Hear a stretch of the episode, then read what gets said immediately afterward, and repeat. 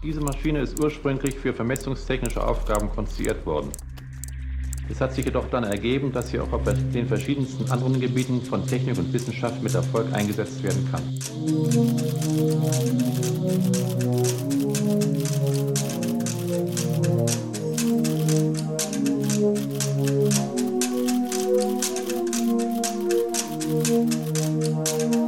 Hi, are we on now?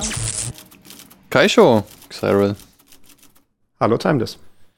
Äh, heute wird's spannend. Das ist die Folge 20 vom Schlüsseltechnologie Podcast. Und es geht um ein sehr abstraktes Thema. Zumindest habe ich das immer als sehr abstrakt empfunden. Nämlich um die Frage, äh, wie kommt denn eigentlich so ein Computer ins Leben? Es soll um Ja, das, Bootstrapping gehen heute. Wir haben uns im Vorfeld dieser Sendung einen Überblick verschafft, so bei Wikipedia, was es denn so für verschiedene Varianten von Bootstrapping gibt und waren wieder erstaunt davon, äh, wie breit das da aufgefächert ist. Also bis hin zu zum Beispiel, wie bootstrappt sich so ein Körper aus einer einzelnen Zelle heraus im Mutterleib? Wie differenziert sich das dann alles aus und so weiter in verschiedene Zellarten, in ganze Gewebe, in ganze Organe und so weiter? Äh, das ist ja auch eine Form von Bootstrapping, aber wir reden über Bootstrapping in dem Sinne, wie ein Computer, sobald er dann da irgendwie das erste Mal mit Strom durchsetzt wird, dann irgendwie in einen Zustand kommt, wo er irgendwie interessante Dinge tun kann. Genau. Und ich muss echt wieder mal sagen, ich bin äh, total aufgeschmissen. Das ist wieder eins von den Themen, wo ich überhaupt gar keine Idee habe. Naja, früher, ganz am Anfang, gab es ja überhaupt keinen Bootstrap. Da hat man quasi die Lochkarten irgendwie reingesteckt in dem PC. Ja, damals noch nicht PC, sondern damals einfach so, ein, so eine Rechenmaschine im Prinzip, ne? So eine glorifizierte Rechenmaschine hat da irgendwie den Stapel Lochkarten reingesteckt und dann hat man da den Schalter angemacht. Und dann hat sich das Ding halt die erste Lochkarte gegriffen, hat geguckt, was da drauf war, das halt ausgeführt. Dann hat sich die nächste Lochkarte gegriffen, geguckt, was darauf war und ausgeführt und so weiter und so fort. Ne? Und wenn dann das Programm irgendwann durchgelaufen war, wenn dann irgendwie die Lochkarten alle fertig waren und dann irgendwie auf dem Fernschreiber das Ergebnis ausgedruckt wurde, dann ging der Strom dann einfach wieder aus am Ende und dann war halt fertig. Ich habe ja dazu ja auch verlinkt einen Fernsehbericht aus den 50er Jahren, der für die Hörer dieses Podcasts einen, einen bekannten Teil enthalten wird, weil da nämlich dieses Zitat von Konrad Zuse rauskommt, was wir ganz am Anfang des Intros haben. Naja. Mhm. Und da kann man das auch sehen, unter anderem, wie sie halt so eine Rechenmaschine haben und sie rechnen dort Flurbereinigung aus und sagen dann halt, ja, irgendwie, wir machen jetzt hier quasi, wir drücken auf an und dann fangen wir an, Werte einzutippen und dann drücken wir auf Start und dann rechnet das Ding halt los und irgendwann ist das Ergebnis halt da und dann können wir das halt wieder ausmachen, die Maschine. Ne? Äh, So war ja die Interaktion mit so den ganz frühen Rechenmaschinen. Stimmt, da zu dem Zeitpunkt gab es ja noch nicht mal die Lochkarten, sondern da wurde eben einfach eingetippt und dann wurde das Ergebnis rausgezogen und das war's, ne? Ja. Gab es also diese, diese Möglichkeit, das irgendwie vorzuprogrammieren oder irgendeinen Speicher zu bestücken, in dem Sinne noch nicht mal, ja. Naja, gut, Lochkarten sind durchaus eine frühe Entwicklung. Ich meine, ich bin jetzt da auch nicht so hundertprozentig firm darin in der ganz Frühgeschichte der Computer, denn das habe ich noch nicht persönlich miterlebt und auch nicht in dem, was nachrecherchiert. Aber Lochkarten gab es ja tatsächlich vor Computern. Das nur mal so als Randbemerkung. So die ersten Verwendungen von Lochkarten waren für sowas wie die Volkszählung, so Anfang des 20. Jahrhunderts wo man dann äh, die ganzen Datensätze halt jeweils auf eine Lochkarte gesammelt hat. Also hat dann quasi da die ersten Reihen halt verwendet für den Vornamen und die nächsten Reihen für den Nachnamen. Und dann hat man dann zum Beispiel gesagt, irgendwie das Loch Nummer 70 ist dann irgendwie das Geschlecht und wenn es halt durchgestochen ist, ist es halt männlich und ansonsten halt weiblich und all solche Sachen.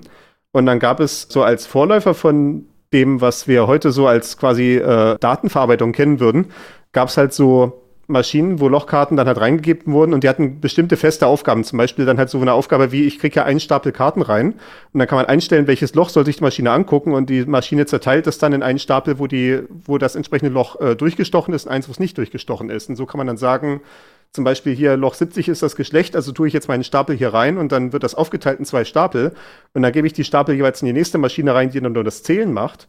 Und dann kriege ich dann raus, zum Beispiel dadurch, es waren jetzt hier irgendwie 370 Männer und es waren äh, 460 Frauen und sowas. Und das ist ja auch der Grund, warum sowas Stapelverarbeitung heißt. Falls dir der Begriff schon mal über den Weg gelaufen ist. Der Begriff ist mir tatsächlich schon mal über den Weg gelaufen und äh, wow, sehr interessant. Okay, war mir gar nicht klar. Also da müssen wir uns wahrscheinlich mal jemanden holen oder darauf verweisen, was äh, andere Leute da machen, in der Richtung, solche alte Rechentechnik zu erklären. Äh, wir können da eventuell mal verlinken auf den damals TM-Podcast von Ayuvo. Das können wir mal mit in die Shownotes reintun. Ja, es gibt auch mal wieder ein, ein CAE dazu, Vintage Computing. Den kann ich auch mal noch aussuchen, ja. Aber Ayuvo ist eh immer eine gute Idee, ja. Genau. Was bei diesen alten PCs, nee, ich sage immer PCs, was bei diesen alten Computern auch äh, anzumerken ist, ist, dass die Programme, die auf diesen Rechnern gelaufen sind, ja spezifisch waren für genau diese Rechner. Also damals hat man einen Computer gebaut und danach hat man das Programm gebaut für diesen Computer.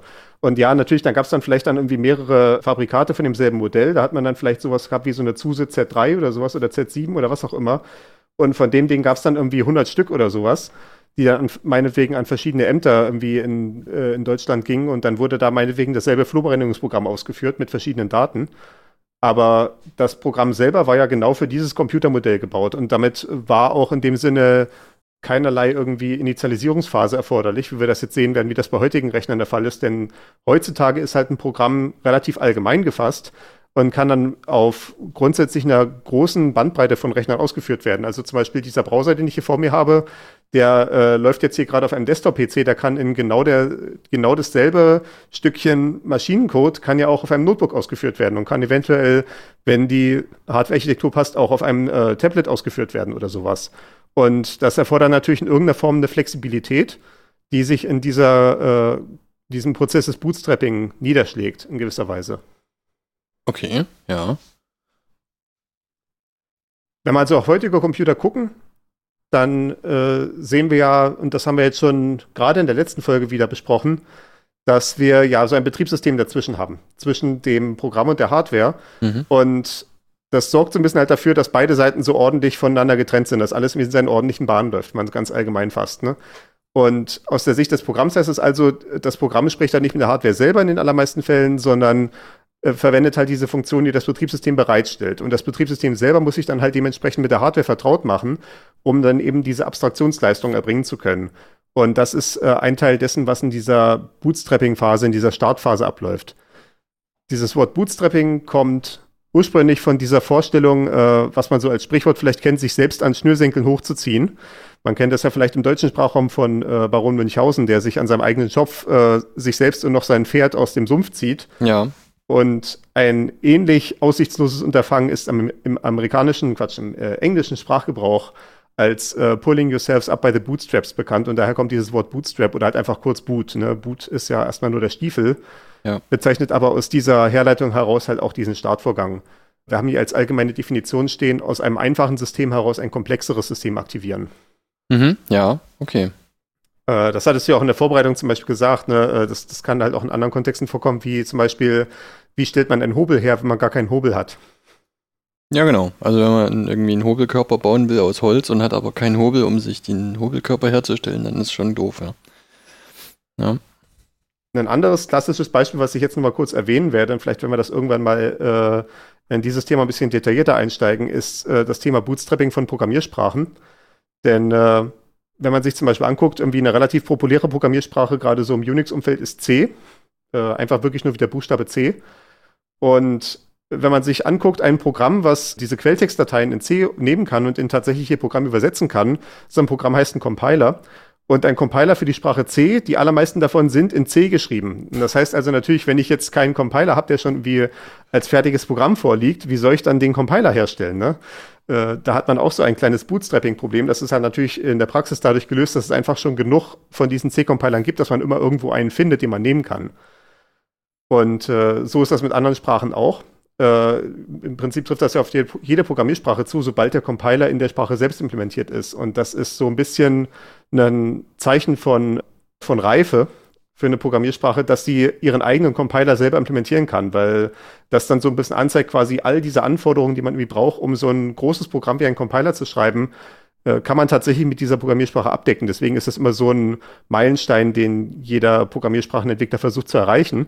Und da, ab dem Moment hat man natürlich genau dieses Problem. Ne? Wie äh, kann ich dann sicherstellen, wenn irgendwann mal vielleicht ein Archäologe wie dieses, diese Programmiersprache ausgräbt, wie kann er die eigentlich nochmal kompilieren? Ja, muss man einen Compiler beilegen. Wow, krass. Okay. Ja, dann brauchst du die dafür passende Maschine, ne? Mm, ja. Da musst du nur hoffen, dass das Herstellen der Maschine nicht einen Compiler in dieser Sprache erfordert. also wir kommen da so ein bisschen in zyklische Abhängigkeiten. Das Henne-Ei-Problem, ja. ja. Ja, ja, das, das, das ist sogar auch so eine Sache. Und ich, ich weiß, ich schweife jetzt wieder von dem eigentlichen Thema, was wir jetzt gleich besprechen werden, aber so zur Illustration dieser Frage, was eigentlich, warum eigentlich Bootstrap so interessant ist, äh, das haben wir auf Arbeit ja auch. Wir haben so eine äh, Cloud-Umgebung, also ja, so, so eine komplette IT-Infrastruktur in einem Rechenzentrum. Und da ist jetzt auch so die Frage, da gibt es halt bestimmte Dienste, die sich gegenseitig benötigen. Zum Beispiel irgendwie der Dienst, der irgendwie Anmeldungen und äh, Benutzerkonten und sowas darstellt, der braucht halt das Netzwerk zum Beispiel, um zu funktionieren. Der braucht vielleicht irgendwelche anderen Sachen, um zu funktionieren. Und was ist jetzt aber, wenn irgendwie für die, das Starten des Netzwerkes erforderlich ist, dass man sich dort anmeldet, um das zu tun? Dann hat man ja wieder so eine zyklische Abhängigkeit, so ein Henne-Ei-Problem zwischen diesen verschiedenen Komponenten. Und wie macht man eigentlich so einen Kaltstart von dem ganzen System? Das ist ja eine äh, durchaus interessante Frage, die äh, äh, manchmal größere Verwerfungen äh, mit sich bringt, als man so denkt. Ja, hatte nicht Facebook letztens so ein ähnliches Problem, oder? Ach nee, das war was anderes, die haben sich einfach nur ausgesperrt, ne? Die, das war im Prinzip, dass sie sich ausgesperrt haben. Ja, die okay. haben halt von außen automatisiert ihre Netzwerkstruktur eingestellt ja, und wenn man dann halt äh, die falsche Struktur äh, einstellt, so dass dann halt keine Föhnungen mehr nach außen gemacht werden, dann kann man das natürlich von außen nicht mehr korrigieren. Da muss man dann physikalisch anwesend sein. Ja, okay. Wo sie dann, soweit ich das erinnere, auch noch in Probleme gestoßen sind, dass sie dann nicht mehr ins das Rechenzentrum reingekommen sind, weil das System, wo man sich dann authentifiziert hat, auch wieder in dem Rechenzentrum läuft. Und naja, hm. das sind dann halt solche Sachen, die man erst im Notfall mitbekommt. Ne? Ja. da kann man so viele Diagramme wählen, wie man will, aber diese tatsächlichen Verzwickungsketten, merkt man dann, ja, äh, im Zweifelsfall erst, wenn es zu spät ist. Oh. Naja, okay. Also ich denke, die Problematik ist klar geworden, ne? Irgendwie muss man da mal einen Ansatz finden, ganz am Anfang. Und irgendwelche Bei einem Computer machen. ist das ja ein etwas offensichtlicheres Problem, wenn man nur so einen Computer vor sich hat, dann ist es halt relativ klar, der ist ab und zu mal ohne Strom. Und wie kriegt man es jetzt hin, wenn er dann wieder Strom hat, dass dann da etwas Interessantes passiert und dann da die Pixel auf dem Bildschirm alle die richtigen Farben annehmen, um mir dann zu sagen, äh, dass ich mich da jetzt anmelden kann oder was auch immer. Mhm. Ja. Wenn ich jetzt so einen Computer anschalte, dann geht es zunächst mal los mit dem, was äh, als Firmware bezeichnet wird. Äh, man kennt ja so diese Unterscheidung zwischen Hardware und Software. Das ist ja äh, mittlerweile auch so allgemein geläufig und das haben wir ja hier auch schon, ich weiß nicht, ob wir es jemals explizit eingeführt haben, aber haben es auf jeden Fall schon äh, referenziert die ganze Zeit und ich denke, das kann man eigentlich auch als Allgemeinwissen voraussetzen mittlerweile. Also Hardware halt ja der ganze, der ganze tatsächlich physikalisch existierende Kram, so Chips und Gehäuse und äh, Stecker, Buchsen, äh, Kabel, was nicht alles. Und auf der anderen Seite die Software halt die Nullen und Einsen, die da irgendwo in so einem Speicher abgelegt sind und dann äh, vielleicht interessante Dinge tun äh, mit dieser Hardware. Und Firmware ist so ein bisschen ein Mittelding dazwischen. Das ist schon technisch gesehen Software, aber die gehört halt wirklich zu einem bestimmten Stück Hardware und die ist dort in der Hardware selber quasi ja mehr oder weniger fest drinne. Dafür hat man dann meistens in, zum Beispiel in den Chips von CPUs und GPUs so einen extra kleinen Speicher, so einen sogenannten Flash-Speicher, also im Prinzip dasselbe, was man auch so in USB-Sticks hat, äh, allerdings jetzt nicht irgendwie gigabyteweise, sondern wahrscheinlich so ein paar Megabyte, die dann noch so an der kleinen Ecke irgendwo so ein kleiner Quadratmillimeter reingestopft ist. Und da steckt dann diese Firmware drin, was ursprünglich ein relativ minimales Startprogramm war, heutzutage auch äh, durchaus kompliziert sein kann, aber äh, das können wir gleich nochmal referenzieren aber die wesentliche Aufgabe von so einer Firmware besteht erstmal darin, sobald der Strom quasi angeht, dafür zu sorgen, dass diese Hardware erstmal in den definierten Zustand kommt.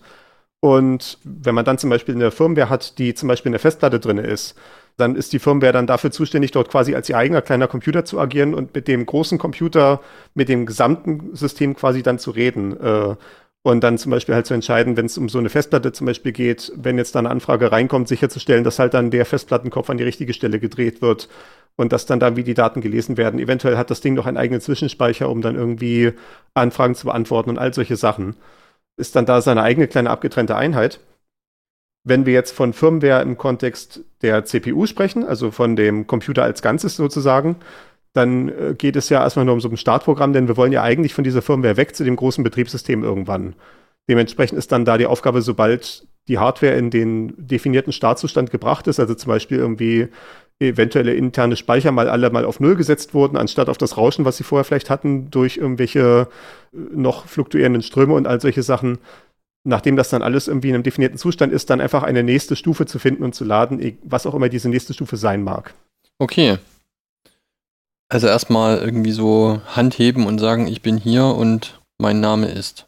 Naja, so quasi wie, nehmen wir mal an, irgendwie, ich bin jetzt irgendwie die Firmware von dem Konferenzraum, dann würde meine Aufgabe darin bestehen, erstmal irgendwie zu, dafür zu sorgen, dass irgendwie erstmal einfach nur die Gänge frei sind und man irgendwie erstmal zu allen Stühlen hinkommen kann und solche Sachen. Ne? Mm, ja, okay. äh, bevor, wir, bevor wir über nur darüber nachdenken, wie jetzt genau die Stuhlanordnung ist, erstmal irgendwie sicherstellen, dass wir überhaupt hier durchlaufen können, dass erstmal das Licht an ist, dass wir erstmal irgendwie eine Basis haben, auf der, der die nächste Stufe dann agieren kann, ohne mit zu viel Verwirrung konfrontiert zu sein. Okay. Und äh, ungeahnten Situationen. Mir ist jetzt erstmal gerade bewusst geworden, dass, weil da Flash-Speicher drin verbaut ist, dass es deswegen vermutlich Flashen heißt. Das war, Ja, mir, genau. bisher, das war mir bisher überhaupt nicht klar.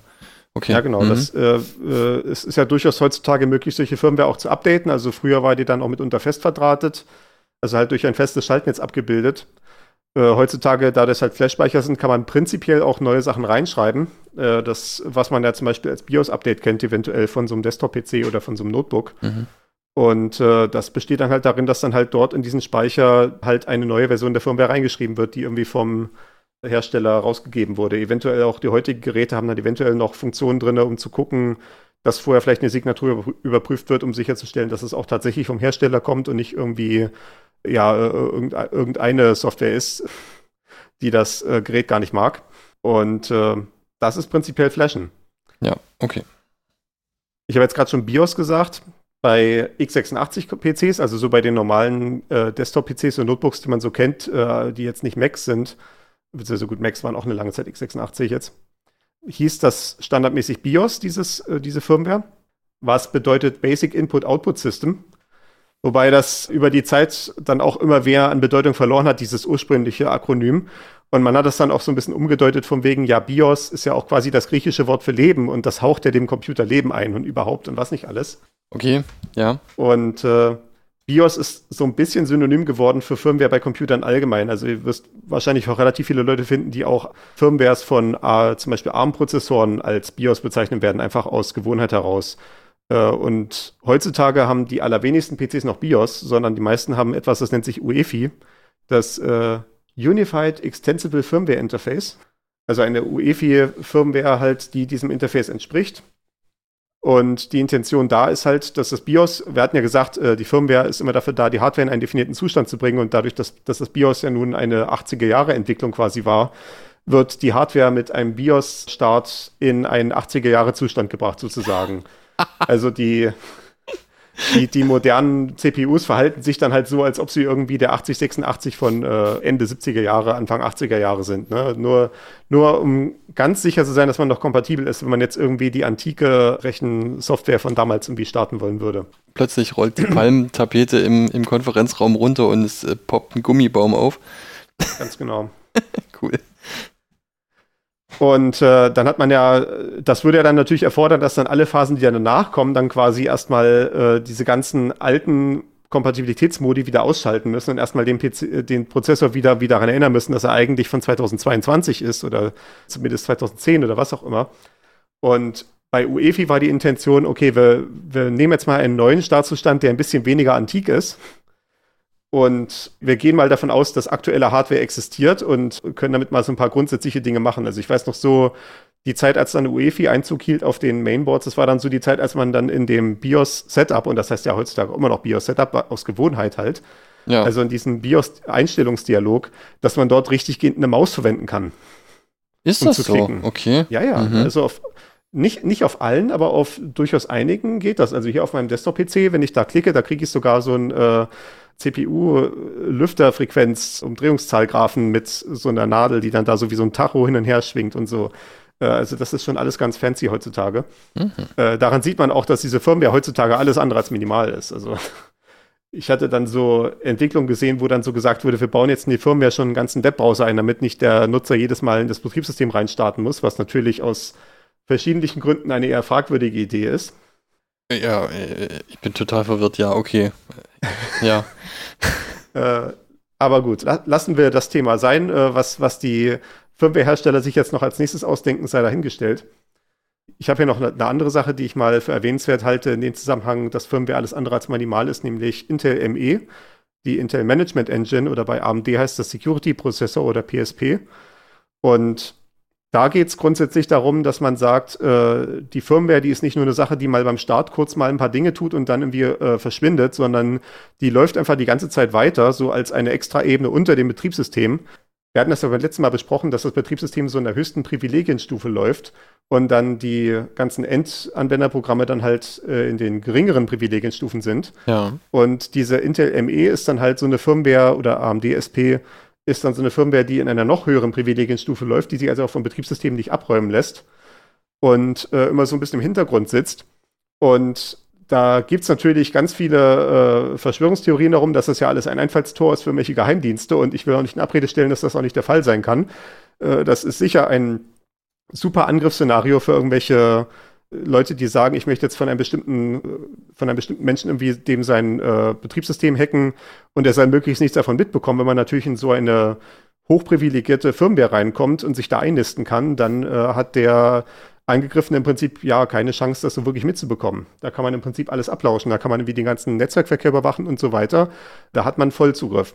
Allerdings, warum es diese Management Engine gibt oder auch Security Prozessor, wie gesagt, je nach Hersteller, ist ein sehr viel mondänerer Einsatzfall, nämlich ich bin meinetwegen im Rechenzentrum und äh, da läuft auf meinem Computer jetzt irgendwelche, äh, ja, irgendwelche Serveranwendungen. Und jetzt stellt sich zum Beispiel heraus, irgendwie dort hat sich das Betriebssystem verklemmt und ich möchte jetzt irgendwie den Rechner neu starten. Dann kann ich das halt klassischerweise machen, indem ich da irgendwie vorne auf Neustart drücke. Aber äh, in so einem Rechenzentrum ist ja meistens auch keiner anwesend. Will man eigentlich nicht haben, dass da ständig nur einer rumsitzt und irgendwie wartet dafür, dass der Anruf kommt, hier drück mal bitte bei Server 87 auf Neustarten. Das ist ja äh, keine sinnvolle Verwendung von Lebenszeit von Menschen. Deswegen hat man dann gesagt, äh, wir nehmen diese Management Engine so als einen Rückkanal, wo man nochmal rein kann mit den speziellen Sonderprivilegien und kann dann halt da ein, zum Beispiel einen Neustart erzwingen. Oder kann zum Beispiel sich dann dadurch irgendwie nochmal angucken in so einem Webinterface, äh, welche Warnmeldung von wegen, Achtung, die Festplatte 7 ist bald kaputt oder sowas, ne? Okay, ja, dass man, dass man nochmal irgendwie so eine Ebene hat, die dann trotzdem noch reagiert, verstehe. Mhm. Ja, also so diese, das ist halt so dieser Anwendungsfall von dieser Sache Intel ME oder auch AMD SP, ist halt diese Fernwartung. Wie gesagt, ist trotzdem kritikwürdig so ein bisschen eben, weil das halt diese Firmware da drin ist, da weiß man nicht wirklich, was da vor sich geht. Es gibt so, äh, es, es dringen mal so ein paar Erkenntnisse raus, worauf das technisch basiert, aber ja, so richtig ist es schwierig. Kann man für fragwürdig halten, aber es ist nicht eine reine Verschwörungstheorie auf jeden Fall. Okay, gut. So viel, also, ja. Ah, ich muss kurz was trinken. Ja, red weiter. Ne, ich habe gerade nur einen Gedanken zu diesem äh, Management-Ding. Ich habe da schon mal so drüber nachgedacht, mit was man eigentlich macht, wenn man dann irgendwo zwar zu Hause äh, ein bisschen Zeug stehen hat, wo man äh, von ferne drauf zugreifen kann, aber wenn das halt dann doch mal irgendwie hart aussteigt und man ist gerade in Ungarn, dann will man ja eigentlich irgendwie eine eine fernsteuerbare Steckdose haben, um dem den Strom abzudrehen und das so konfiguriert haben, dass es, sobald es Strom kriegt, automatisch wieder anspringt, oder? Im Prinzip ja. Die Frage ist dann eher, so ein normaler x86-PC, der hat, glaube ich, gar nicht dazu die Möglichkeit heutzutage. Die möchten immer gerne erst den Powerknopf vorne gedrückt haben, bevor da was losgeht. Okay. Da wäre dann vielleicht die nächste Idee, dann irgendeine so kleine Mechanik zu bauen, die man auf irgendeine Art und Weise aktivieren kann, die dann mit einem äh, Roboterfinger dann die Power-Taste drücken kann. Muss ich, die, muss ich erst wieder booten, diese kleine Mechanik. Ja, genau.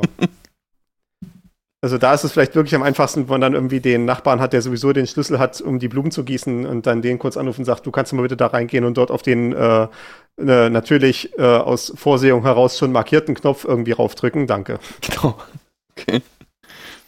Also das Wichtigste da ist immer äh, Prozesse zu haben und die Prozesse durchzuspielen. Das haben wir eben auch schon gesagt, ne? wie die Leute bei Facebook, die wussten halt einfach noch nicht, was passiert, wenn sie die falsche Netzwerkkonfiguration äh, ausrollen und wie sie das wieder zurückrollen können.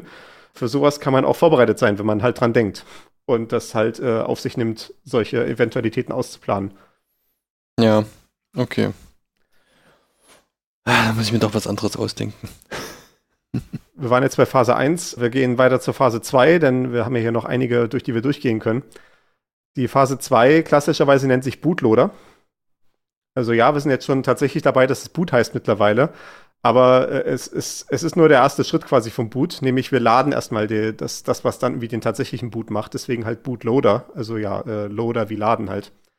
Dieser Loader ist dann nicht mehr in der Hardware drin, in dem Sinne, dass es da irgendwie so einen kleinen Speicher äh, gibt, direkt eine CPU oder sowas, sondern der liegt dann auf einem tatsächlichen Massenspeicher, also auf einer Festplatte, die ich daran gesteckt habe, auf einem USB-Stick und so weiter. Und der Bootloader hat dann im Prinzip eine ähnliche Aufgabe, wie das auch schon die Firmware hatte. Ich hatte gesagt, gesagt bei der Firmware die Aufgabe ist äh, unter anderem nächste Stufe finden und laden. Der Bootloader hat auch die Aufgabe nächste Stufe finden und laden. Die nächste Stufe wäre dann halt tatsächlich das Betriebssystem. Und eventuell, wenn mehrere Betriebssysteme zur Auswahl stehen, dann noch die Möglichkeit, dass der Bootloader einem eine Auswahl anbietet, dass man da tatsächlich schon irgendwie was auf dem Bildschirm irgendwie sehen kann, vielleicht so ein kleines Menü, wo man zumindest mit Pfeiltasten und Enter irgendwie äh, auswählen kann, was man jetzt irgendwie heute haben möchte. Man kennt das ja vielleicht, äh, wenn man schon mal einen PC neu installiert hat, dass man dann so im richtigen Moment irgendwo auf äh, Enter oder F12 oder was auch immer drücken muss und dann kommt dann da schon von der Firmware so eine Auswahl von wegen, möchtest du jetzt die Festplatte nehmen wie sonst auch oder möchtest du vielleicht heute mal den USB-Stick hier nehmen, wo dann irgendwie vielleicht die Installations, das Installationsmedium drauf ist von der, von dem Betriebssystem, was du als nächstes haben willst. Ja, genau. Äh, und sowas ähnliches macht halt der Bootloader auch, äh, halt als ja geplantere Aktion, sage ich jetzt mal. Also wenn ich irgendwie starte, dann sehe ich auch kurz mal so für eine halbe Sekunde meinen Bootloader. Ich habe den eingestellt, dass er relativ schnell vorbei ist, weil normalerweise habe ich mit dem nichts zu schaffen. Aber ich äh, habe da die Möglichkeit, da nochmal anzuhalten und zu sagen, nee, halt, halt, ich möchte jetzt irgendwie, ich möchte zum Beispiel nochmal in meinen äh, BIOS-Konfigurationsdialog zurückgehen, dann startet er für mich nochmal das ganze System neu und macht dann da so eine Markierung für die Firmware, übrigens, halt mal an und geh mal in den Konfigurationsdialog. Oder ich habe da so die Möglichkeit dann noch zu sagen, wenn das Betriebssystem dann gleich gestartet wird, dann gibt ihm mal noch folgende Optionen mit und sowas alles. Ja. Äh, da hat man so die erste Einflussmöglichkeit so wirklich. Heutzutage ist ein Bootloader gar nicht mehr so mega relevant, weil UEFI tatsächlich da schon relativ kompetent ist. Also grundsätzlich auch so eine äh, UEFI-Firmware kann schon eine einfache Auswahl irgendwie erlauben.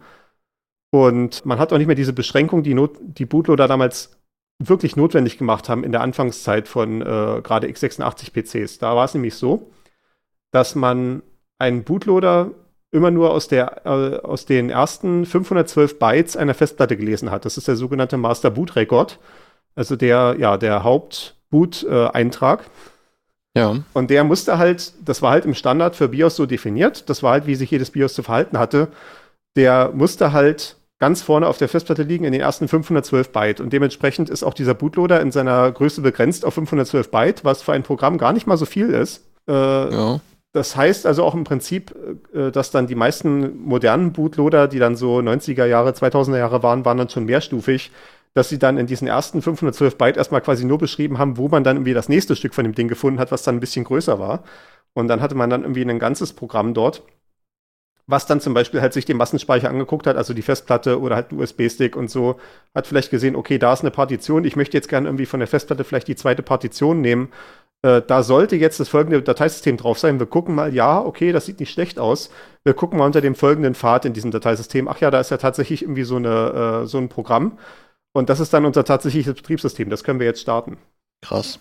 Ich bin, das ist schon wieder so eine Sache, ja. Also das hat man einfach früher so gemacht, weil man es halt. Es ist halt so eine Konvention, die sich äh, mit diesen 512 Byte zum Beispiel, die halt mal festgelegt wurde, ganz am Anfang irgendwie bei dem allerersten IBM-PC.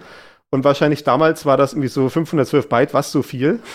Ja. Wollen wir nicht lieber nur 256 Byte nehmen? Ne? Wir brauchen doch gar nicht so viel Variabilität. Ne? Das hat man sich vielleicht damals noch gar nicht so richtig vorgestellt. Äh, wie gesagt, ich stecke da nicht in den Köpfen von den Leuten drin, die das damals gemacht haben. Aber so kann ich mir das auf jeden Fall bildlich vorstellen, dass sowas ähnliches passiert ist. Und äh, dann mussten natürlich in der Folge alle Leute mit dieser Beschränkung arbeiten, denn halt der, das BIOS konnte man nicht mehr ändern. Denn die ganzen bestehenden Bootloader haben ja dieses Verhalten schon gehabt und die Bootloader konnte man auch nicht ändern, weil das BIOS das Verhalten gehabt hat. Ne? So war man halt so gefangen in dieser Kompatibilität, was dann eben erst äh, ja so etwa 20 Jahre oder 25 Jahre später durch UEFI dann einen äh, wesentlichen technischen Sprung erreicht hat. Ja, dass das man dann zumindest mal so eine ganze Windows-Exe laden kann. Ja, das ist schon wirklich eine beeindruckende Entwicklung, muss man echt sagen. Ne? Also von, so wie du sagst, eben dieses BIOS, was dann halt irgendwie so plötzlich da mehr oder weniger in Stein gemeißelt stand ich meine, damals hat ja noch nicht mal jemand jemals irgendwann an ein Multi-Boot-System gedacht. So, dass man also möglicherweise verschiedene Betriebssysteme auf einem und demselben Rechner haben könnte. Und warum auch? Es ist ja einigermaßen faszinierend tatsächlich. Äh, ich meine, Informatik ist ja eine relativ junge Disziplin, das wissen wir ja, haben wir ja auch schon zur äh, Genüge hier besprochen, äh, bei verschiedenen Gelegenheiten. Aber dass es dann trotzdem so lange ungebrochene Linien gibt, ne? Das ist for better or for worse, ne, für, sowohl im Guten wie als auch im Schlechten, halt solche Kompatibilitätslinien geht, die dann schon 50, 60 Jahre zurückreichen teilweise. Ne? Wir haben ja Unix gesehen, was auf so einem Design aus, von Anfang der 70er Jahre beruht, was ja. äh, im Prinzip bis heute durchgehalten hat. Und mit gewissen Einschränkungen könnte man die Unix-Software, die 1971 geschrieben wurde, auch heute noch auf den modernen Rechnern einfach kompilieren und äh, einfach laufen lassen. Und hier ist es ja ganz ähnlich, ne? also auch mit diesem BIOS. Ich meine, gut, wir haben dann irgendwann den Schnitt zu UEFI. Äh, die UEFI-Firmware haben wir dann auch relativ lange noch BIOS-Kompatibilität angeboten. Äh, da hat man im Prinzip auch so eine ungebrochene Linie, bis dahin dazu, dass ja so ein heutiger moderner x86-CPU von 2022 auch sämtliche Befehle noch versteht, die auch der allererste 8086 konnte, eben aus Kompatibilitätsgründen. Ja, genau. Ich meine, wenn man halt nur mal so Sachen und so durchaus mächtige Sachen wie AWK zum Beispiel anguckt, die halt auch an vielen Stellen einfach verwendet werden. Das schleppt man halt immer mit, ja. Genau, wir sind jetzt in der Phase des Bootloaders gewesen. Wie gesagt, äh, Bootloader haben nicht mehr so die Mega-Relevanz aufgrund dessen, dass UEFI tatsächlich in der Lage ist, auch selber schon zumindest auf ein FAT-Dateisystem zu schauen und dort eine Windows-Exe auszuführen. Äh, das wurde tatsächlich dort in den Standard diese Formate reingeschrieben. Wahrscheinlich, weil das den entsprechenden Leuten, die das entwickelt haben, nahe lag. Ich weiß jetzt nicht, ob die bei Microsoft waren oder einfach nur mit der Microsoft-Technologie vertraut waren aber äh, das lag denen halt sicherlich am nächsten.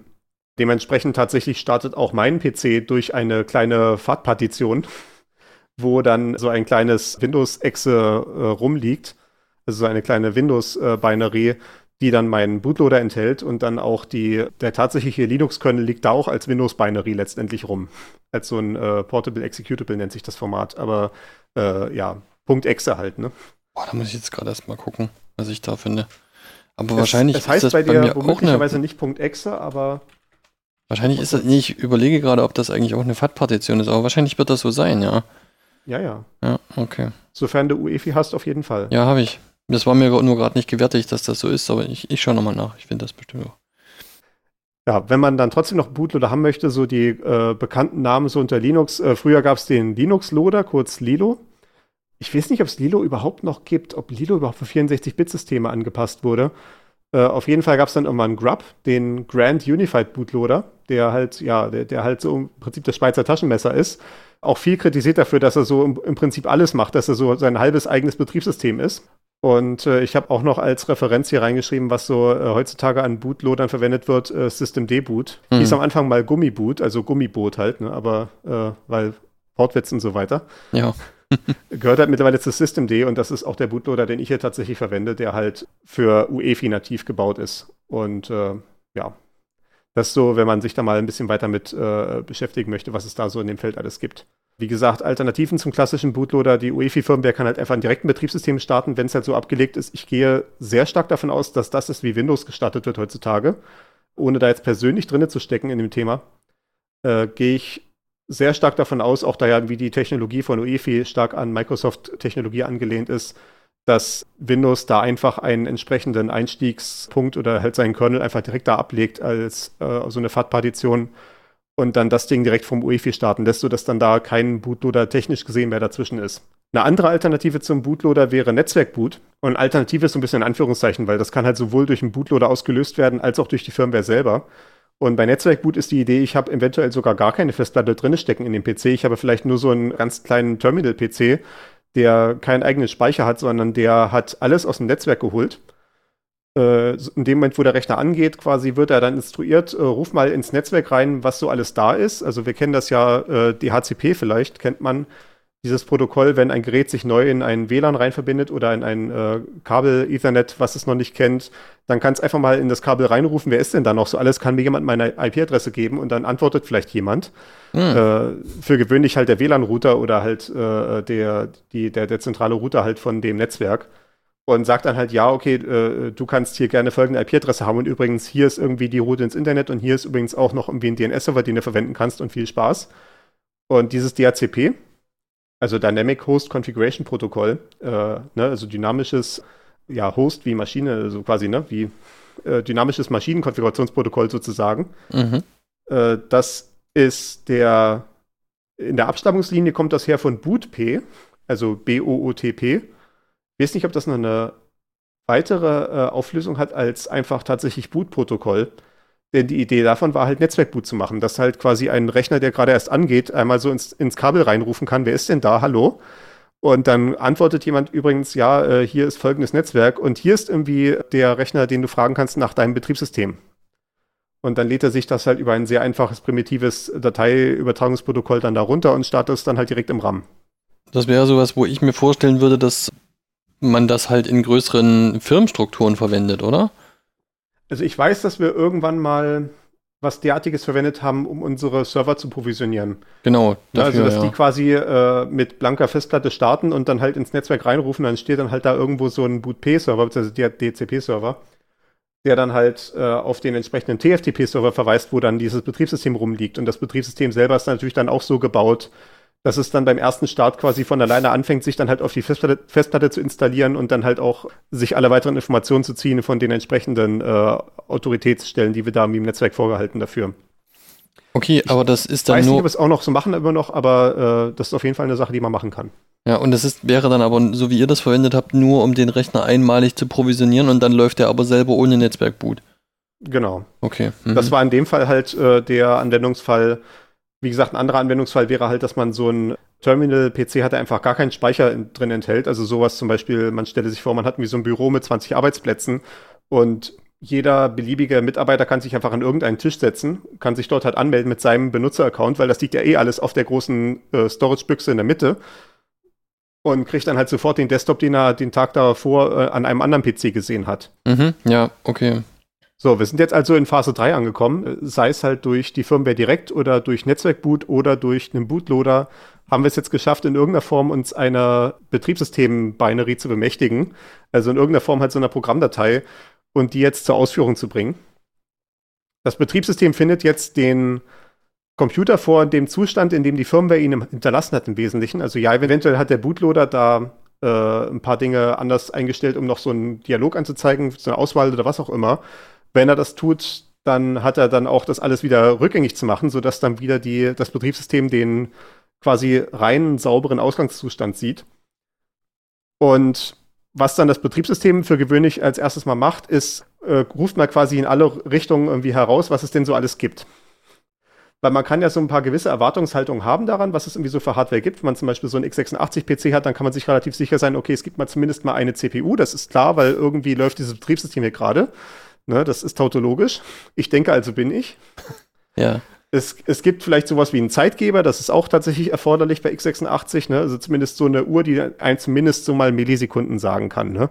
Vielleicht jetzt noch nichts irgendwie besonders weltbewegendes, aber das gibt es auf jeden Fall schon mal. Ne? Es gibt irgendwie auf jeden Fall in irgendeiner Form einen Tastaturanschluss und einen Mausanschluss. Nee, Mau nee, Quatsch, Maus ist gar nicht erforderlich, weil das gab es damals noch nicht so in dem Maße, aber Nee, ich glaube eigentlich, Maus muss nicht sein. Mhm. Aber eine Tastatur in irgendeiner Form muss es geben. Und äh, sei es halt nur irgendwie so ein leerer Port, an dem halt keine Signale reinkommen, weil da keine Tastatur dran hängt.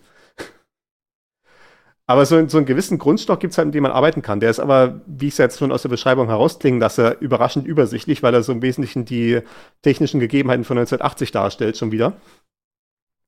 Ja, und weil man ja klar. auch einfach so Mhm. eine große Variabilität hat darin, was äh, verschiedene PCs halt haben. Ne? Also eine Tastatur kann man halt nur voraussetzen, aber wie gesagt, schon eine Maus zum Beispiel nicht im Zweifelsfall. Ne? Du hast vielleicht auch äh, eine Notebook, wo du dann nur ein Touchpad hast und keine Maus. Ne? Und äh, selbst wenn irgendwie diese Maus könnte irgendwie was für eine verschiedene Anzahl von äh, Knöpfen haben oder was nicht alles, ne? das kann man eben alles nicht vorher wissen, sondern man muss dann halt hingehen und mal in die Lehre reinrufen, hallo, wer ist denn da?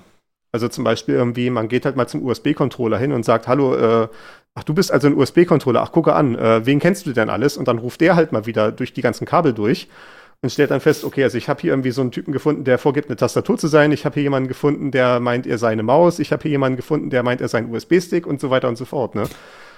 Und äh, Ja. so wird halt quasi in jedes Kabel mal reingerufen, was irgendwie äh, zum CPU läuft. Und ich äh, stelle das jetzt hier ein bisschen vereinfacht dar, offensichtlicherweise.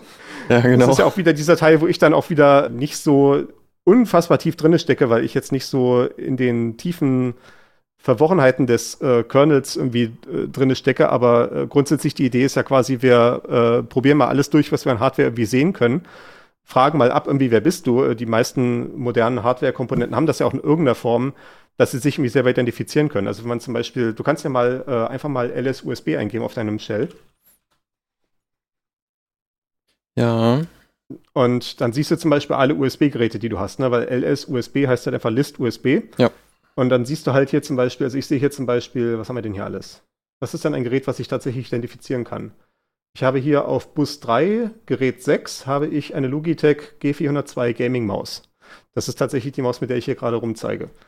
Äh, und die hängt halt hier auf Bus 3, also irgendwie, ja, da gibt es halt so, ein, äh, so kleine USB-Controller, also auch so extra Chips noch auf dem Mainboard irgendwo, die halt dieses USB-Protokoll sprechen und dann halt, äh, wo dann halt die Leitungen rausgehen, ja, den, zu den tatsächlichen USB-Steckern, beziehungsweise Buchsen und dann halt durch die Stecker und die Kabel dann halt zu den Geräten.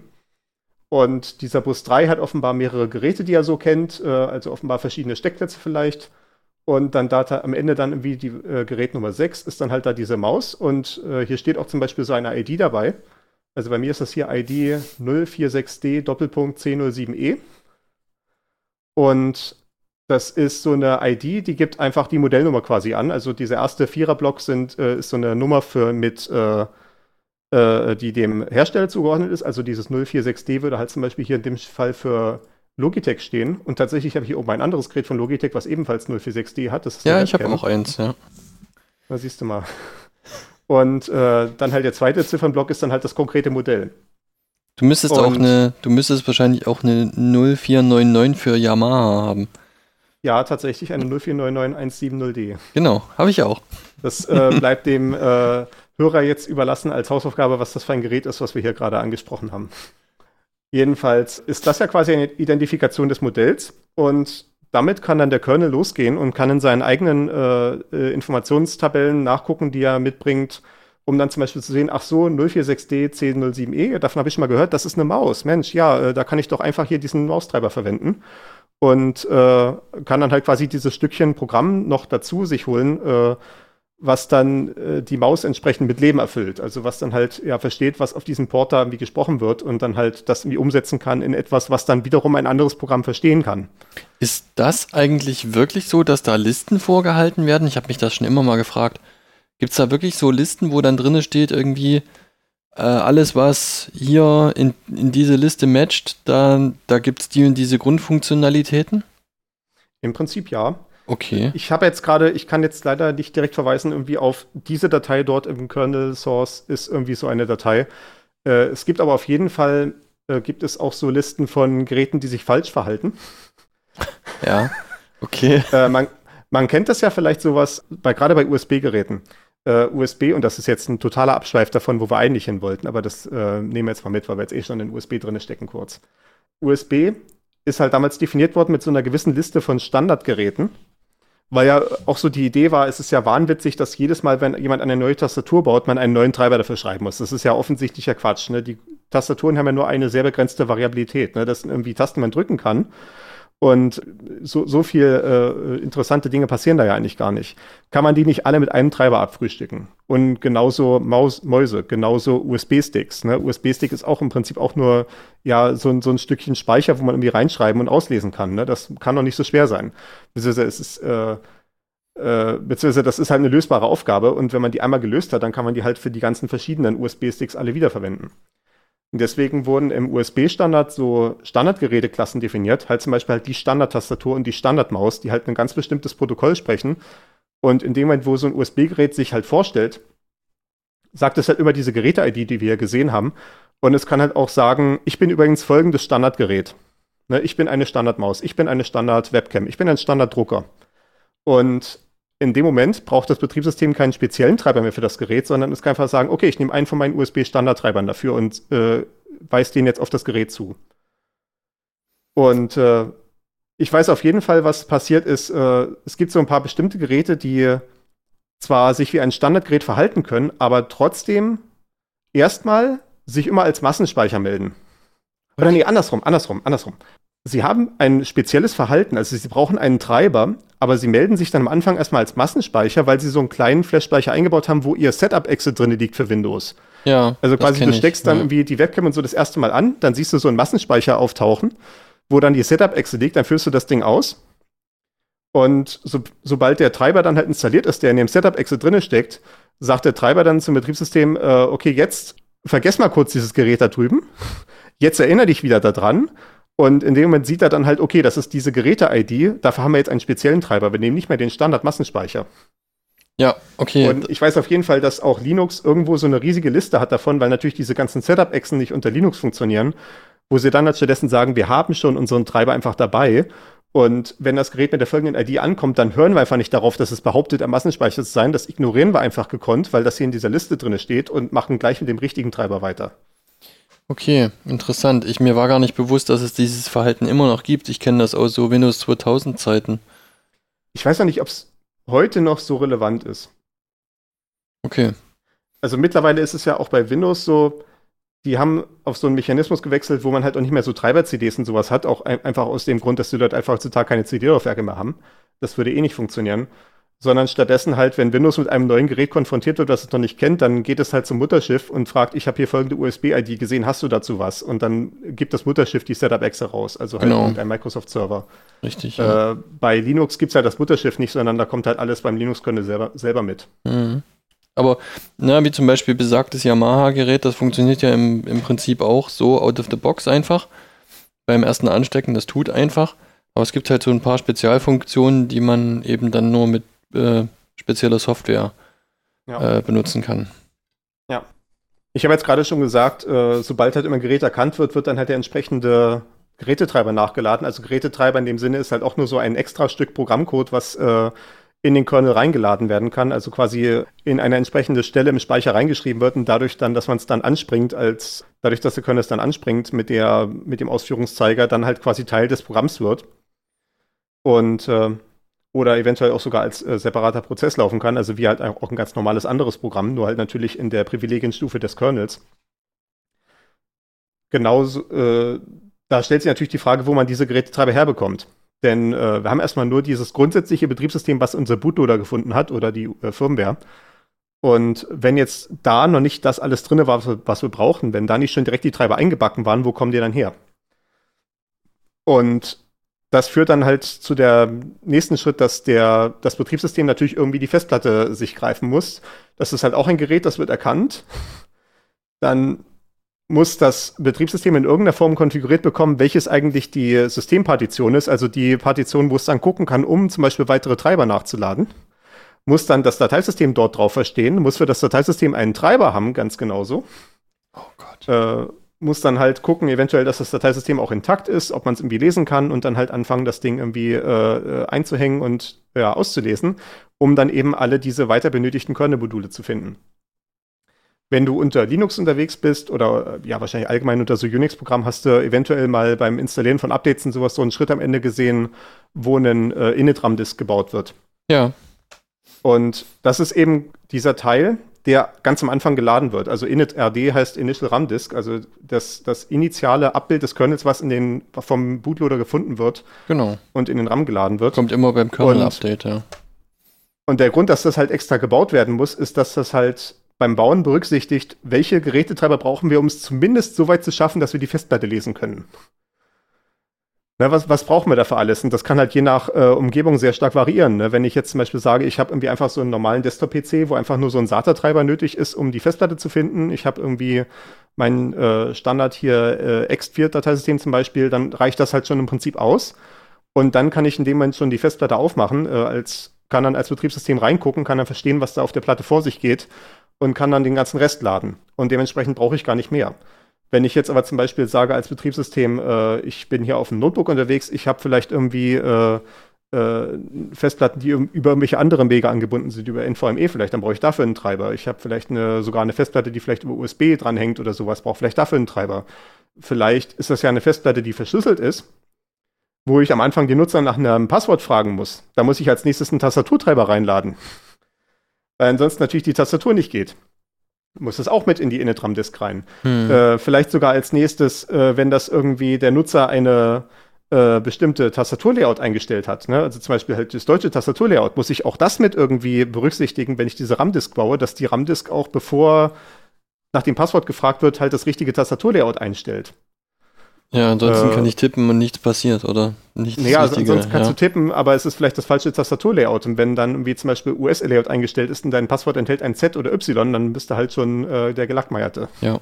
Das könnte ja auch sein. Ne? Also so ist es ja eine gar nicht triviale Frage, was irgendwie in diese initiale RAM-Disk alles reingerührt werden muss. Man kann nicht einfach alles reinrühren, weil dann wäre das Ding gigantisch. Man muss schon in irgendeiner Form eine Auswahl treffen. Und das möchte man dann wirklich schnell alles laden können, weil das wird halt wirklich alles am Anfang in, in den RAM geladen, äh, solange man noch nichts anderes hat, wo man es hinpacken kann. Äh, dementsprechend will man halt auch nicht, dass das Ding irgendwie Gigabyte groß ist, sondern es soll möglichst äh, klein und schnell äh, zu laden sein. Ja.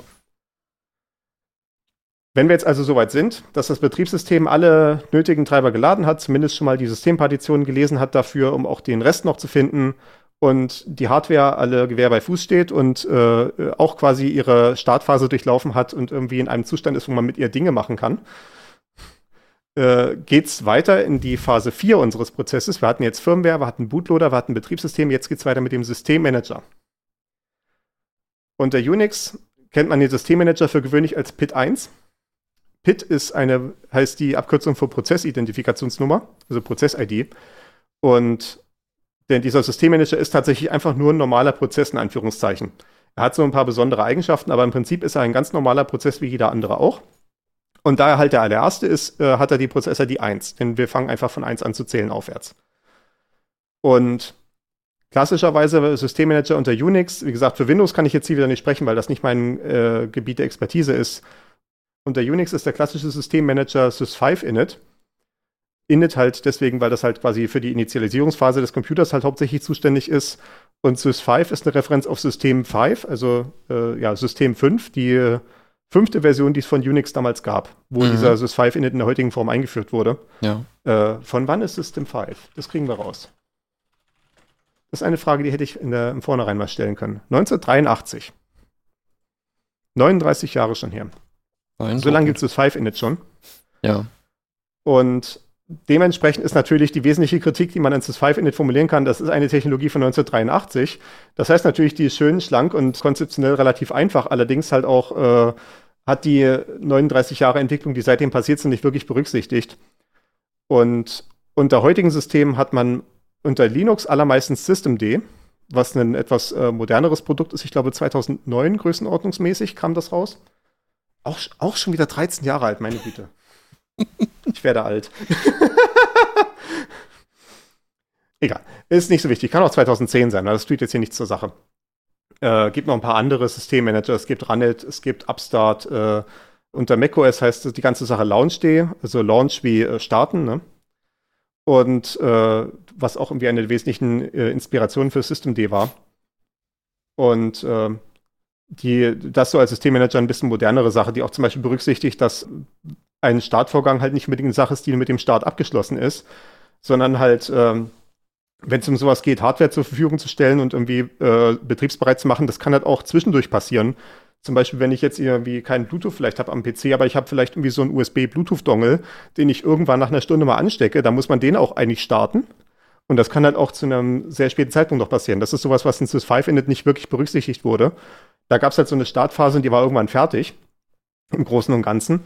Äh, bei Systemd ist das alles ein mehr, mehr so fortlaufender Prozess konzeptionell gesehen. Und auch bei diesen ganzen anderen äh, moderneren Systemmanagern. ein Systemmanager hat jetzt auf die Aufgabe grundsätzlich, da es nun mal der allererste Prozess ist, im Prinzip alle anderen Prozesse zu starten. Äh, Im konkreteren Sinne werden damit alle Programme im User Space gemeint, also halt in dieser äh, niedrige Privilegienstufe, die halt nicht das Betriebssystem selber ist, äh, alle diese derartigen User Space Programme, die trotzdem in irgendeiner Form als Teil des Betriebssystems aufgefasst werden können. Wenn man sich so ein Linux allgemein anguckt, äh, äh, Quatsch, wenn man sich ein Linux allein anguckt, wird man ja sehen, das macht erstmal nicht relativ, macht erstmal nicht allzu viel. In dem Moment, wo man so ein Linux-Kernel laufen hat, äh, hat man erstmal, ja, da, da passiert im Prinzip nichts. Ne? Das, das Ding sitzt halt so da. Äh, wenn halt irgendwie Hardware rangesteckt wird, dann versteht es halt, was diese Hardware ist und macht dann nichts damit. Ne? Wie bringt es halt einen definierten Grundzustand und das war's dann. Ne? Ja. Äh, das ist ja alles nicht sehr interessant. Zum Beispiel, wenn ich so eine Netzwerkkarte habe, ja, das mag ja schön und gut sein, dass die Netzwerkkarte irgendwie Strom hat und irgendwie dem Kabel, an dem sie dran steckt, erklärt hat, übrigens, ich kann mit 1 Gigabit arbeiten. Und dann kommt nichts. Ja, okay. Ne? Und wenn irgendwie, wenn irgendwie Pakete ankommen, passiert auch nichts. Ne? Das ist ja nicht, was man haben will. Sondern man will ja irgendwie, dass dann zum Beispiel als nächstes irgendeiner Form ein Konfigurationsdienst angeboten wird für dieses Netzwerk. Also den Programmen, die auf dem Rechner laufen, ne? dass dann halt dafür gesorgt wird, dass dann zum Beispiel, wenn das ein WLAN ist, danach geguckt wird, welche Netze gibt es eigentlich, welche sind so verfügbar. Wenn das ein Bluetooth-Dienst ist, dann wird vielleicht so dieses Pairing mit neuen Geräten irgendwie angeboten als Funktion und all solche Sachen. Äh, vielleicht wird auch so ein Dienst angeboten, der eine Zeitsynchronisation macht, der zum Beispiel sagt, äh, ich frage hier mal alle Stunde irgendwie den Zeitzuffer meiner Wahl, wie spät es eigentlich gerade ist und gucke, ob meine Uhr noch stimmt. Und wenn nicht, dann äh, beheben wir die Uhr. Äh, das sind alles so Dienste, die das Betriebssystem nicht selber macht, weil man versucht, in dieser höchsten Privilegienstufe nur die Dinge zu machen, die wirklich notwendig sind, weil natürlich die höchste Privilegienstufe auch die höchste Angriffsmöglichkeit ist. Sondern man will eigentlich alles, was geht, irgendwie mit einer niedrigen Privilegienstufe ausführen, also halt im User Space. Und dementsprechend hat man sehr viele von diesen Funktionen, die wir so als Teil des Betriebssystems auffassen würden, in solche User Space Programme ausgelagert. Im Unix-Bereich äh, heißen diese vorgelagerten User Space Programme, die zum Betriebssystem so ein bisschen dazugehören, für gewöhnlich Dämons. Äh, also halt, ja, äh, wie, wie Dämonen halt, ne? Ja. Äh, ein bisschen anders geschrieben, nämlich mit AE, denn es ist eine Abkürzung für Disk and Execution Monitor. Ich weiß noch nicht, wie viel davon tatsächlich, äh, ob, ob das mit dieser, ob das mit der Abkürzung oder mit der äh, Auflösung der Abkürzung angefangen hat. Aber das ist so die standardmäßige Erklärung. Dämon heißt Disk and Execution Monitor. Das sieht man natürlich auch so aus diesem Sprech da irgendwie, es geht um Festplatten und es geht um Ausführung von Dingen. Das ist auch wie eine Perspektive von vor irgendwie 40 Jahren und so. Ja. Okay. Äh, heutzutage halt, wie gesagt, hat man halt eher so den Netzwerkdämon und den Bluetooth-Dämon. Die sind dann auch meistens daran zu erkennen, wenn man so in den Prozesslisten guckt, dass die halt mit D enden. Also sowas wie Bluetooth D oder halt Network D, Timesync D oder halt auch System D selber. Ja. Der System Manager äh, quasi, der halt ein Dämon ist. Mhm. Daher kommt dieser Name System D. Okay. Und äh, so haben wir halt diese verschiedenen Dienste, die ich hier schon so erwähnt hatte, so als Beispiele, so auf Ebene des ganzen Systems, halt sowas wie eine Zeitsynchronisation oder ein Bluetooth-Dienst oder auch eine Druckwarteschlange. Wenn ich jetzt auf der Ebene einer grafischen Sitzung bin, also das, was wir so irgendwie als einen normalen PC im, im laufenden Zustand äh, uns irgendwie vorstellen, dann hätte ich ja auch noch solche Sachen wie, ja, im Prinzip diese ganzen kleinen Icons, die in der Ecke irgendwo sitzen und äh, darauf ja. warten, irgendwie äh, äh, bedient zu werden, wenn mal irgendeine Statusänderung erforderlich ist oder die vielleicht irgendeinen Status anzeigen. Sowas wie, übrigens, hier ist ein neues WLAN. Übrigens, äh, du hast deinen äh, Lautstärke auf äh, 50% gestellt und das kannst du jetzt auch auf Mute schalten und was nicht alles. Mhm, übrigens, ja. hier ist ein Update, was du installieren kannst. Das sind alles so kleine äh, Dienste, die da halt im Hintergrund laufen. Wie gesagt, was wir alles als Teil des Betriebssystems auffassen, aber es ist nicht wirklich dieser Kernel, der auf der hohen, hohen Privilegienstufe läuft, sondern äh, eben im User Space so ein Zusatzdienst, so ein Dämon.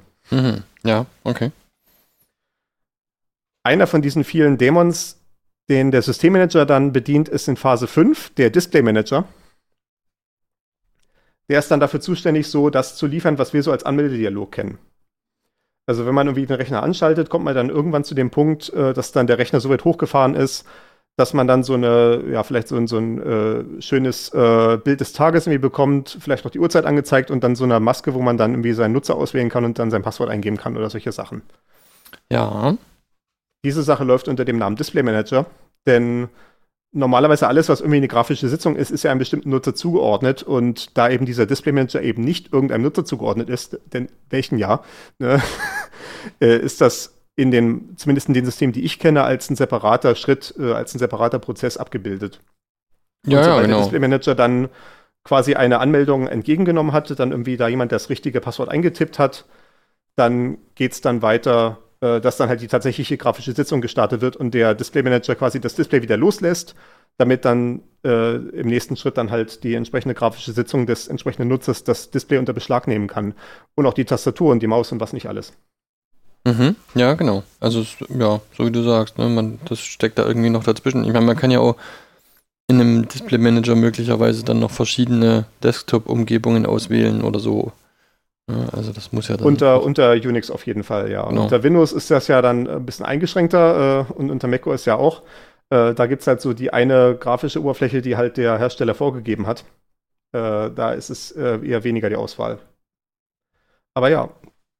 Im Übrigen so ein Display Manager äh, ist ja komplizierter, als man denkt. Das ist so eine wunderbare Anekdote.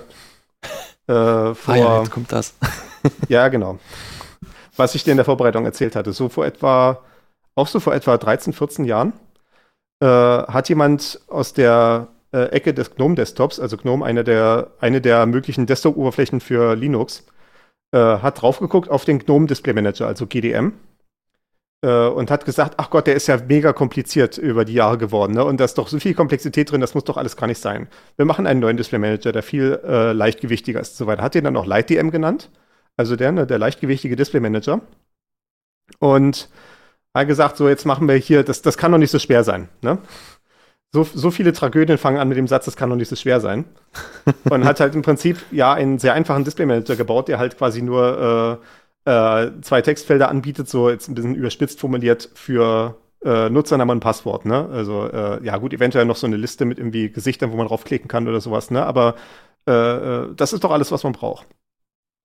Und dann kommt halt so der erste Nutzer und meint, ja, äh, aber hier, äh, ich muss auch mein Tastaturlayout auswählen können, damit ich mein Passwort richtig eingeben kann. Ja, okay, wir brauchen, wir müssen auch den Dienst starten, mit dem man ein Tastaturlayout ändern kann. Okay, okay. Ähm, ja, ich, ich, ich möchte hier gerne so eine Anmeldung am Netzwerk haben, wo mein, äh, wo mein Passwort bei einem äh, äh Netzwerkdienst geprüft wird.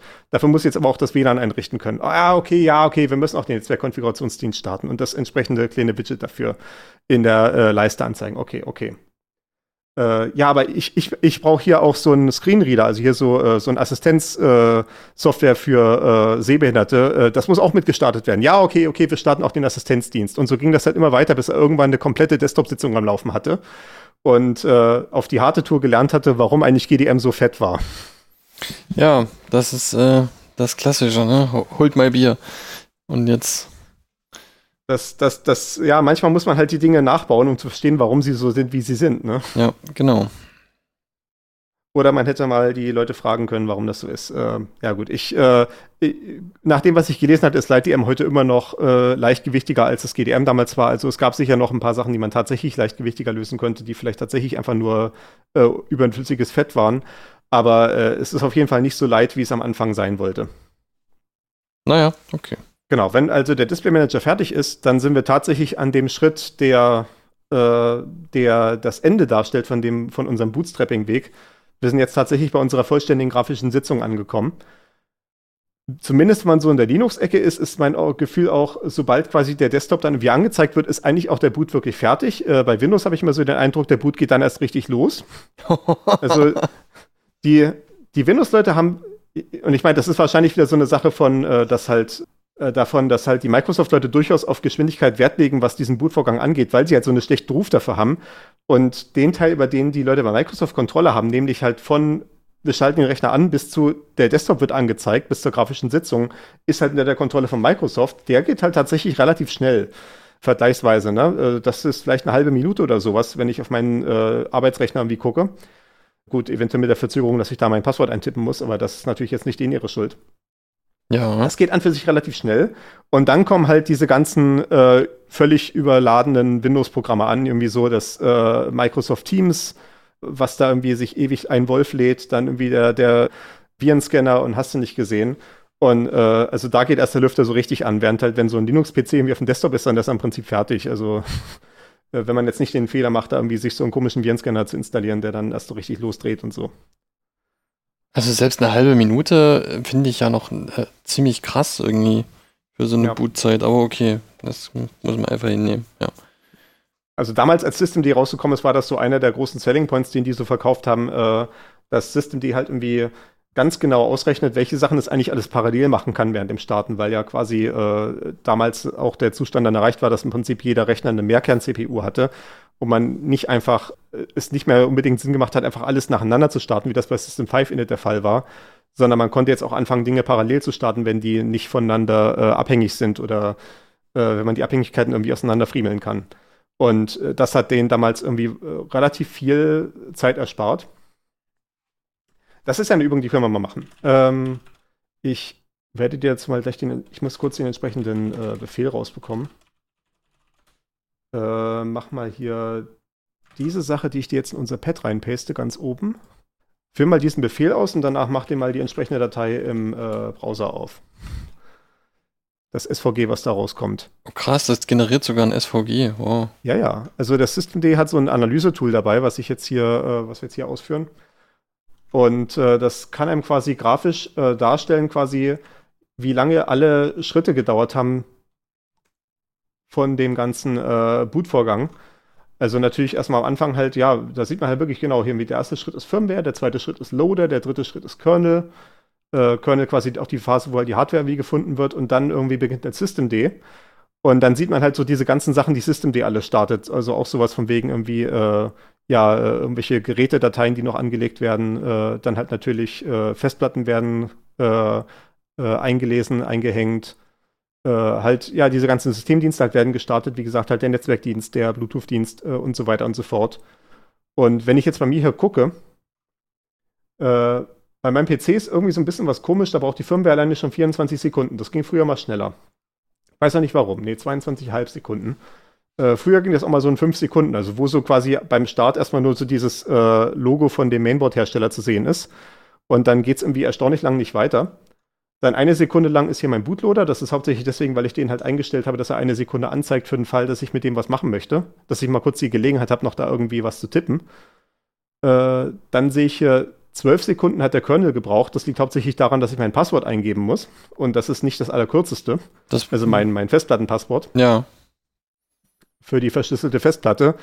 Und dann alles andere, buchstäblich alles andere, äh, was Systemd macht, passiert in fünf Sekunden. Ja, das in stimmt. Einer, in einer doch relativ wahnwitzigen Parallelität. Ja, das stimmt. Bei mir ist es, ich verstehe gerade noch nicht, wie ich das Chart lesen muss, ehrlich gesagt. Na, Weil, im Prinzip jede, ach so, jede System D, System Unit, D ne? steigt bei dir früher ein, weil du System D Boot hast, ne? Nee. Nee. Ähm, oh, das, das geht jetzt in die Details, das ist jetzt für die Zuhörer nicht so interessant, aber äh, äh, ich habe Systemd Boot durchaus, aber ich habe nicht den äh, Systemd im Init-RAM FS, im Init-AD. Okay. Das ist bei mhm. Arch Linux optional. Gut, okay, weil bei mir steht, geht es bei 0 Sekunden mit dem Kernel los und dann dauert es äh, einige Sekunden und das liegt auch bei mir an meinen Passwörtern.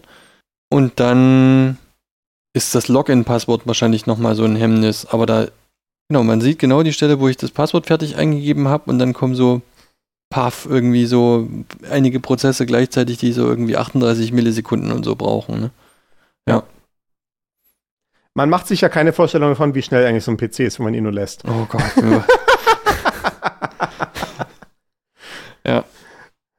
Bei mir ist es tatsächlich so, äh, ich hatte ja gerade gesagt, beim Display Manager kann man sein Passwort eingeben. Ich habe meinen Display Manager auf Autologin eingestellt, mit der Begründung, dass ich buchstäblich 10 Sekunden vorher mein Festplattenpasswort eingegeben habe. Ich werde es wohl sein. Also ja, wenn, den, wenn man jetzt natürlich nochmal den Fall hat, dass irgendwie eventuell sich verschiedene Nutzer anmelden können, dann wäre das jetzt das Argument hinfällig. Aber äh, in meinem Fall ist das hier tatsächlich ein Ein-Personen-System, dieser Desktop-PC hier. Mhm. Ja. Genau, da äh, haben wir jetzt hier den kompletten Rundown. Wenn man äh, unter den Zuhörern jetzt hier noch Linux-Nutzer sind, habt ihr noch etwas Neues gelernt äh, mit diesem Systemd Analyze äh. Das werden wir hier mit in den Shownotes verlinken. Und dann denke ich, ist unser PC jetzt vollständig gestartet. Das ist genau der richtige Zeitpunkt, um Schluss zu machen. Dann bleibt für mich eigentlich nur noch zu sagen, die nächste Folge bootet in drei Wochen. Damit könnt ihr rechnen. Genau. Vielen Dank fürs Zuhören. Bis zum nächsten Mal. Ciao.